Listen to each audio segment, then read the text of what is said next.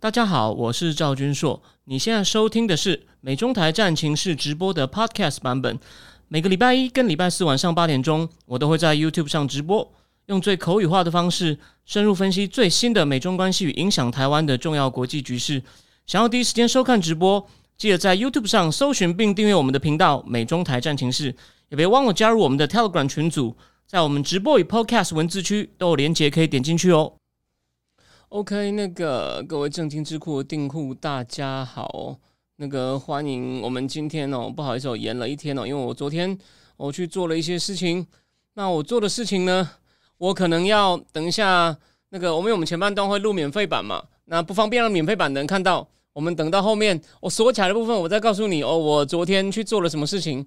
当然，这没有到很有趣了，但是呢，你可能会对我。我我去我我在什么地方遇到谁？有有一些人可能兴趣，没兴趣能忍耐一下。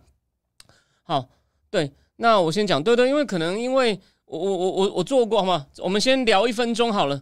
呃，这个可能我不知道是因为 Mula 的公司最近他们新聘就是新找了一个合作对象嘛，就是那个 VK 阅读时间那个 Vicky 猴嘛，我觉得他不错啊。为什么？因为我还不知道他会跟 Mula 合作前，我就订了他的电子报。虽然不是每一期都看，但我觉得他的选题真的很有趣。要不是我这一次，要不是我，要不是我自己真的太忙哦，我是很想每一期都仔细看的。但是我最近我实在太忙，就很像为什么我大家有没有看到？不好意思，因为正经智库也知道嘛，这种东西没有一定的实现性，所以呢，我有时候会改时间哦。好，那所以呢，我猜他因为又多一个人要直播嘛，所以我 Mula Vicky，所以他就把这边我做了一些。这个装潢，OK，好，那我们我们就直接我们就直接讲哦。我先做一点简单的介绍哦。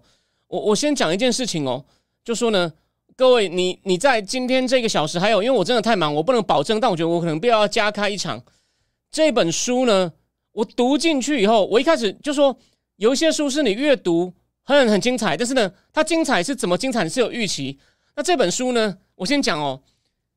靠药其实有点难读啊，我等一下告诉你为什么难读。但是呢，但我觉得值得读，所以你放心，不是说我挑错书了，跟各位说抱歉哦。我必须说，我唯一有一点也我没有一本书真正挑错，但有一些书略微低于我预期。比如说，我说我前年讲过那个 James Ricker 那本书哦，James Ricker 就是他前面四本台湾都有出中文版那个 James Ricker 在讲这个供应链断掉那本书，我觉得他讲的不够好。我说真的，不过呢，他那个书是一年前一年前出的，那时候还很热门的话题，所以呢。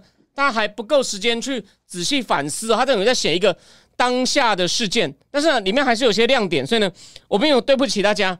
那这本书是，我先很快说明一下哦，他这本书呢，其实他他又牵涉到某一派人的想法，然后呢，他比如说他某一派人喜欢拿香港跟新加坡哦当做一种成功的政治经济范例，那这一派人呢，而且呢，这派人当然是所谓的比较的偏右派，而且是很右派。我不会，我不会讲叫极右派。极右派这个含义比较负面，是极端右派。那他们就是所谓的 libertarians，就是自由意志论者。就是呢，基本上除了某些必要功能，反对政府的干涉。那这个内涵我们等一下讲你就懂了。而且呢，他们着重自由，但是你可能讲说，那不就民？我们不是讲民主自由？哎，我说了嘛，这些极端右派自由意志论者觉得民主跟自由是冲突的。那他们呢，就会举一些哦，他们。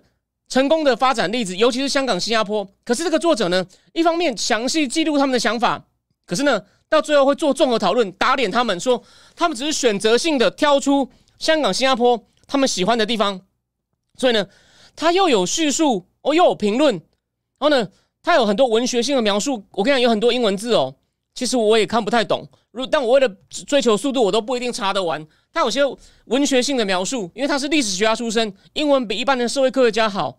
好，那我继续，那我继续说，那个，那我今天呢，原则上就先讲香港、新加坡。那后来呢，伦敦、南非，甚至美国哦，如何有这种类似模仿香港、新加坡的这种极端右派，就是要去想办法，叫做建立一个特区，然后呢？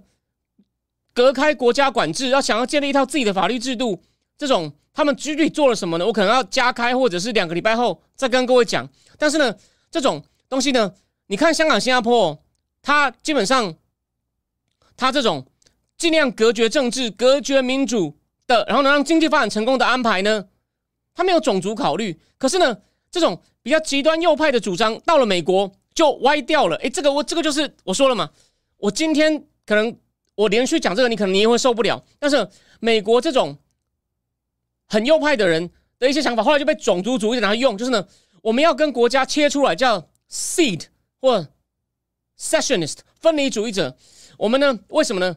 我们同种族的人适合在一起，然后呢，我们要自己建立一个地方，用我们自己的法规哦，低税率等等的，然后吸引人来投资。可是我们要避免被有色人种侵袭，所以他就他就整个在美国这种东西，这种这种这种很右派的的想法呢，会跟种族主义结合在，所以呢，它其实背后除了经济以外，还有社会文化的层面。那这个呢，我可能就下次再仔细讲。我今天哦稍微提一下，好，那我这是讲一个大概介绍，就说。这本书他是历史学家，历史学家优点就是知识很综合，文笔比较难，所以我开始读以后觉得读的有点辛苦。可是呢他上一本书叫《Globalist》，就在讲全球主义者如何打造出有点为全球化奠定这个基础，也是靠研究历史文件，而不是靠政治学家、经济学家常常是去找模式。历史学家常常就是叙述很多现象，虽然他会探讨一些大的观念，可是他描述很多细节。所以干历史学家的书，所以说我跟你讲，人文你如果扣掉。你先不要管那些什么数学啊、统计啊、模型，但你要真的研究人间事哦。其实人文人文科学不要小看它哦，厉害的人他的难度比社会科学高。社会科学是你一开始哦把那些统计学好以后，你后面就那边套哦。这个我敢负责任的讲，对，除非是很难的统计，那真的需要点聪明或很会写程式外呢。但你要真的研究人类社会呢，其实人文社会科学要做得好并不容易。算它的成果出来，大部分人都看得懂，它是浅而不易的科学哦。这个是题外话，先讲一下。好，那再来，我们就开始从香港来讲。好，那这本书呢，它开场期一开始讲到 Peter Teal Peter Thiel 就说：全世界为什么不多一点国家呢？让我可以多找一个哦，找到一个国家，它的监管、法律、税收规定可以符合我的要求，然后类似我可以自由移转我财富，被国不被国家控制呢？哦，这个呢？他要讲 Peter Th Peter Thiel 的例子，那 Peter Thiel 的他最近传记出了嘛？我在正经智库念过他的片段。好，那当然了，Peter Thiel 不是重点，他只是拿来当他影子。再来，作者讲到一场研讨会上，有一个人叫 Patrick Friedman。哦，你可能没有听过他，我也没听过他，但是你很有可能听过他的爷爷。他爷爷就是诺贝尔经济学奖得主、货币学派宗师之一的 Milton Friedman 的哦，他是他孙子。他跟一个 Google 工程师叫 Brett Taylor。他们提出一个增加政治单位，英文叫 polity 的办法，什么意思呢？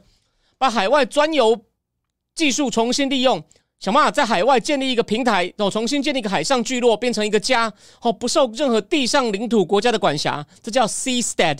因为 stead 不就是有一个平台的意思？哦，instead，哦，OK，那个 stead instead 叫 seastead。他说，他们认为这是会是一个寒武纪大爆炸，什么类似呢？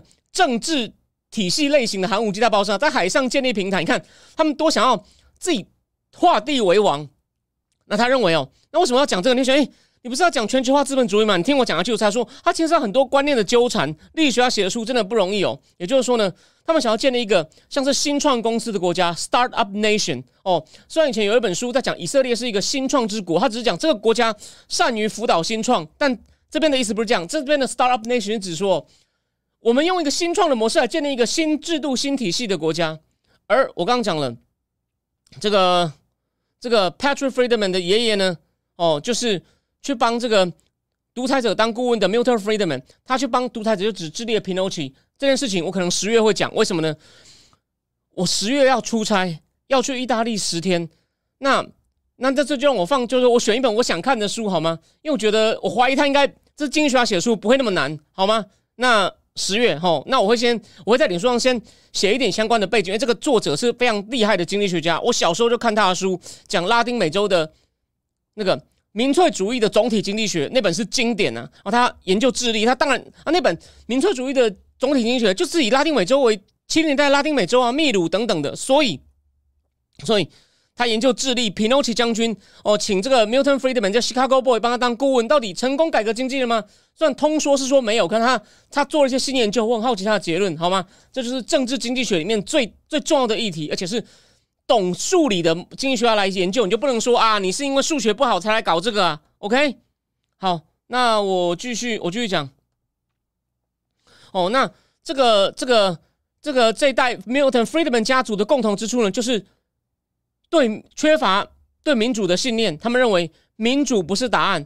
Patrick 写到，哦民主只是目前的产业标准啊，industry standard 啊。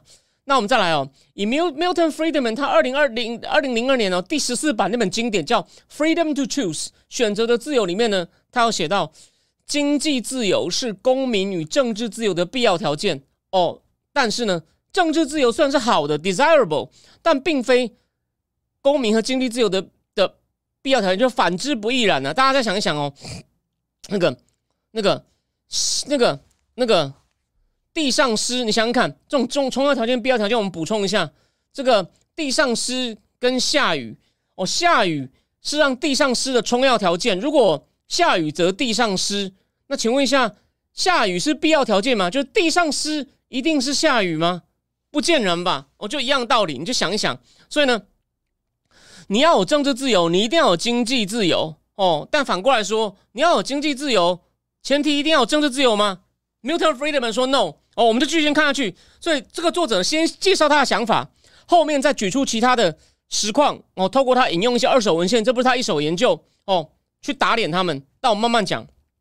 香港就他认为香港就是 Milton Friedman 讲的这个最好的例子。哦，在一九七八年九月，市局很乱，那时候有没有美国通膨很严重？哦，伊朗发生革命。那中共呢？其实邓小平虽然刚复出，但是。还是很乱了，刚终结四人帮，你觉得呢？乱局刚结束，到 overall 前几年，难道中共那边不乱吗？当然了，文革最后几年是稍微停息下来了哦。那拉丁美洲我刚讲了嘛，Milton 之前 Milton 人还在帮拉丁美洲做做改革当顾问。一九七八年九月，Milton Friedman 跑到香港去开会，他说香港就是对当前乱局的解答。哦，是个宫殿，免于大众主权，就是 popular sovereignty 的周期性爆发。就是你看，他对于民众哦，像班农最喜欢讲的 populist，我们是平民主义者，他觉得平民是很恐怖的。你就我们继续讲，他甚至觉得哦，香港模式不但可取，还是全球资本主义的终点。毕竟呢，从一战后到七零年代呢，载至政治想象的民主国家，可能只是一个短暂的光点，叫 blip。真的吗？你可能你看可能从来没有想过，所以这些人他不是这样想的哦。哦，Milton Friedman 在一九八八年访谈，他还说到，他有证据哦，民主社会一旦建立，会毁坏自由经济，看到没有？很右派吧？那我们那这时候呢，作者呢去回顾了一下香港跟中国近代史，我就简单说，因为很多东西你可能知道，他写给老外看的。比如说呢，像这种租界或者是分割出来的区域呢，其实就是主权被戳破一个洞，比如说。外国人占领的港口啊，外国人的军事基地啊，或者是像一些像类似今天的这个世贸组织会推动所谓的最惠国待遇啊，有没有？大清刚签的条约都有这种类似最惠国待遇的条款。还有呢，在租界里面的外国人可以用自己的法律解决问题。所以今天哦，他就提醒我们有潜力。而在香港在四九年之后，因为很多难民涌入，香港冒出很多六层楼的叫做分层工厂大厦哦，分层工厂大厦 flatted flatted。Factory 哦，这是政府建的，以促进贸易。所以香港哦，我我好像讲过啊，我好像曾经在这边讲过，从观塘内站哦，坐那个绿线哦，一路坐到类似坐到尖沙咀附近哦，一路上我这样看外面哦，都是所谓的工业大厦，但现在都没有了，被改成叫那个一人住的那种通房，有没有很小的通房？以前呢，就是那种工业大厦，每一层工业区，你看在楼上诶，有没有？台湾的工厂都还是平房，因为香港地狭人稠，这样。盖在工业大厦，到一九七二年，香港是全世界最大的玩具出口地。我讲过了嘛？美国那个军人，那个军人玩偶 G.I. Joe 哦，李嘉诚他就是做这个塑胶代工的起家的。然后到了七零年代晚期哦，香港变成全球最大的成衣出口基地哦。我讲到这个，你一定想到一个人呢哦，黎智英。而且呢，那时候香港还变成全球第二十大经济体。各位，香港才多大？香港才一个台北县，一个台北市，诶，变成全球这个第二大经济、第二十大经济体，而且再来从制造中心变成金融中心。七零年代呢，银行数目加倍，银行所持有的资产跳了六倍。Milton Friedman 就是在这个时候我到了香港，他去呢是受到所谓的保守派金主的赞助，比如说一个叫 Getty Oil 公司，还有一个叫 Sarah Scaffy 哦基金会。不好意思，我今天还没有查，史凯菲基金会很有名，但怎么有名法，我可能要再查一下，下次补充给大家哦。他那时候去帮这个。这个 PBS 应该是 Public 呃 Broadcast 吧，类似这种公共电视、公共广告公司哦，去拍一个非常非常应该是 Public Broadcast Station 哦，广播公公共电台去拍一个非常受欢迎的纪录片，就是选择的自由，就跟他那本同名的书哦，他那时候已经接近学术生涯的尾声，可是他在新美国这个 Newsweek 的专栏呢，有被有几百万个美国人拜读哦。然后呢，他在一九七六年呢，还得到这个诺贝尔奖哦，得诺贝尔经济学奖啊。那他是我这边补充，书里面没有写哦。他是唯一一个在领奖的时候呢，场内有一人示威，场外好像有两千人示威。但是场外示威的有，但他是史上第一个场内有一人抗议他得奖，因为他就去帮 Pinocchi 独裁者做顾问。所以呢，这段公案呢，竟然有一本好书，我们十月来带大家读一读。那这部纪录片《Freedom to Choice》后来在美国、英国都播放。那文字版后来写成文字版的书籍呢，在纽约畅销书排行榜上停留五十一周。所以 Milton Friedman 的这个东西呢。是非常非常哦有这个影响力的，好吗？那再来这个纪录片的片名呢？哦，叫做《市场的力量》。可是呢，它实际上呢是要找出如何限制国家，什么意思？这就精彩了，这就是很右派的想法。如果政府不要让政府去扩大它的福利政策，哦，增加是增加这个社会补助，还有在环还有呢，避免在环保、医疗、公共教育上多花钱，还有节能上面都不要多花钱。你看。这不就是 Milton Friedman 应该应该过世了？如果他还活着，拜登政府大概他会摇头吧？哦，这些都是 Milton Friedman 在七零年代觉得啊，哦，你就是搞这些东西才引发通膨跟失业，但这不一定对我只告诉你他的想法哦。那他反而在他看来哦，香港是一个绿洲，是一个在全球不管是北方国家或是南方国家呢，都被大众主权哦 popular sovereignty 淹没的年代呢的一个绿洲。他说：“因为呢，这时候在美国呢，你人民要离婚，你生下非婚生子女，或者你在大学，尤其是伯克莱是重症，无所事事，闲晃读马克思或者读那个马那那个法兰克福学派这个这个那个马库马马库瑟哦，单向度的人，就是对，还有什么霍克海默这些人，然后呢，变左派激进的学生，那些国家都会补助你，所以他认为这些东西哦，我再讲一次，人民离婚。”生下非婚生子女，我在大学闲晃，搞革命，读马克思哦，然后呢，读马马马库瑟、霍克海默，还有阿多诺，这就是法兰克福三杰嘛的这种。然后呢，政府出钱，都花掉大笔政府预算。我举个例哦，有一个人呢，呃，有一个人叫做这个刘大任，他以前就是搞保钓的左派的，他说在伯克莱呢，不让老师上课，自己。开课就读这种左派的东西哦，就在向伯克向搞革命，右派觉得哎呀乱七八糟，欧北来啊。那他 Milton Friedman 觉得在香港呢没有这么讨好人民的事哦，就是几不管几岁到几岁都国家养哦。他认为香港呢能够坚守市场纪律，就是因为没有民主，没有工会，也没有选举哦，而且呢香港的财政司长甚至比特首更重要。那这个 Friedman 的胡佛研究所，也就是保守派智库嘛，这个我在正经式直播场演的胡佛研究所同事有个人叫 Alvin Rabushka，称赞香港是最接近教科书上因为没有选举才可能出现的新古典市场经济体的范例哦。在这种体系之下呢，人民的生活呢并不舒服稳定，可是呢这边的人接受市场力量的裁判哦，而这种所谓的自由体、自由企业 （free enterprise） 的体系呢。是靠其殖民地地位的延续。为什么这样说呢？因为从五零年代末期开始，大家就要回顾一些香港经济发展状况喽。这边呢，就说呢，他会先叙述，然后后面可能再做一些评价。哦，港府可以自行决定贸易与税收政策，这个非常重要。哦，这跟英在香英国母国打造的福利国家很不同。而香港人都没有投票权，所以呢，香港人变成子民，叫 subject，而不是 citizen。我不会搞很有破坏性的这种自觉运动 （self determination）。所以你看，他们跟这些很右派的人，跟时代潮流哦，那时候讲我们要争独立，哦，要争民主，要让人民管理国家，这种驱逐外来者，是不是很不一样？而且呢，这个港都呢，都把税都保持的很低哦，香港是零关税哦，在一九七八年呢。英国的最高一级的所得税是百分之七十八，恐怖吧？美国是百分之七十，但香港哦没有资本利得税，没有遗产税，哦只有一个单一的十五趴所得税哦，所以呢，很多台湾人在香港工作的呢，他只要一个常常能去香港，他就尽量飞。为什么？他我听过嘛，他一定要留一百八十天，这样他就适用于香港的税率，就算就算他在台湾公司工作，他可以少缴很多钱呢。那其实哦。再来，我们讲了一些这个香港的基本情况。这个 Milton Friedman 到香港除了拍这个很受欢迎的纪录片呢，他还有个另外一个目的，来开一个学会，叫 Mont p e l e h a n Mont p e l e h a n 是法文，就是朝圣山。那个这个学会有被判这种蒙特贝兰学会哦，有一个华人曾经加入，就是我说的张武常先生，就是帮一周刊写了九年专栏，第一期专栏讲的故事就要讲我的故事，但不要浪费大家时间，我以后有机会再讲。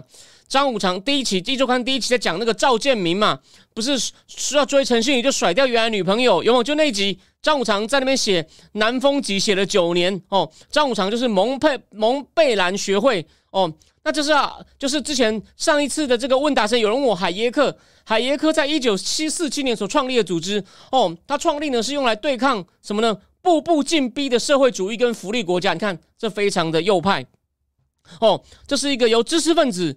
政客、智库人士跟记者所组成的私人俱乐部。